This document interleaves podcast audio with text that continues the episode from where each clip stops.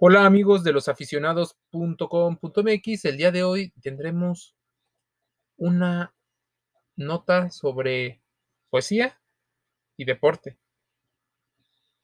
¿Cómo se relaciona el deporte y la poesía? Bueno, muchos escritores renombrados han encontrado en esta dualidad una gran fuente de inspiración. Tal es el caso de Nicolás Guillén, uno de los autores cubanos más entrañables por su práctica poética y activismo para visibilizar la cultura negra y la idiosincrasia de su pueblo a través de la literatura. Para mostrar la conexión que Guillén lleva con la actividad física está el poema Deportes.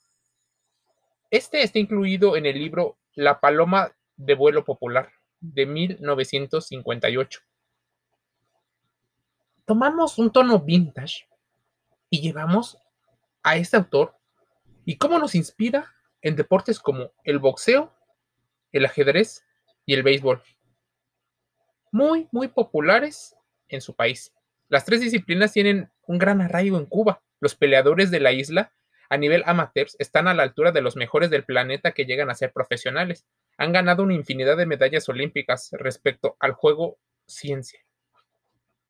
José Raúl Capablanca fue el ajedrecista cubano campeón del mundo entre 1921 y 1927. Se dice que cada cubano debe de aprender a jugar bien ajedrez porque es parte de la convivencia, práctica, práctica, y es parte de las reuniones que se tienen. En el rey de los deportes, el béisbol, la novena cubana constituye toda una potencia que ha conquistado la serie del Caribe en diversas oportunidades y sus peloteros siempre están en las grandes ligas, aún siendo una liga en su país muy pequeña. El país isleño lleva a diferentes campeones de estos tres deportes. Este conocimiento del deporte de los puños le viene a Nicolás Guillén desde su infancia, cuando se da cuenta que el esfuerzo de estos atletas en su dura disciplina para salir de la pobreza. Existen esos ingredientes, un entorno que lo favorece desde la parte buena como la parte negativa. La parte buena, mucha competencia, las personas que lo practican son reconocidas en su entorno, así que crea estatus, genera algo de dinero y eventualmente esto los puede llevar a salir de la pobreza.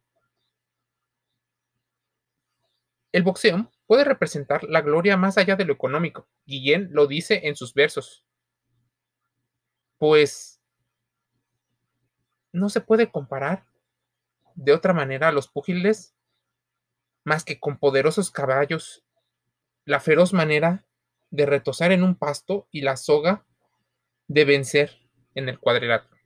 El poeta sabe que el boxeo es digno de inmortalizarse en la poesía cuando afirma, canto el cuero, los guantes, el ring.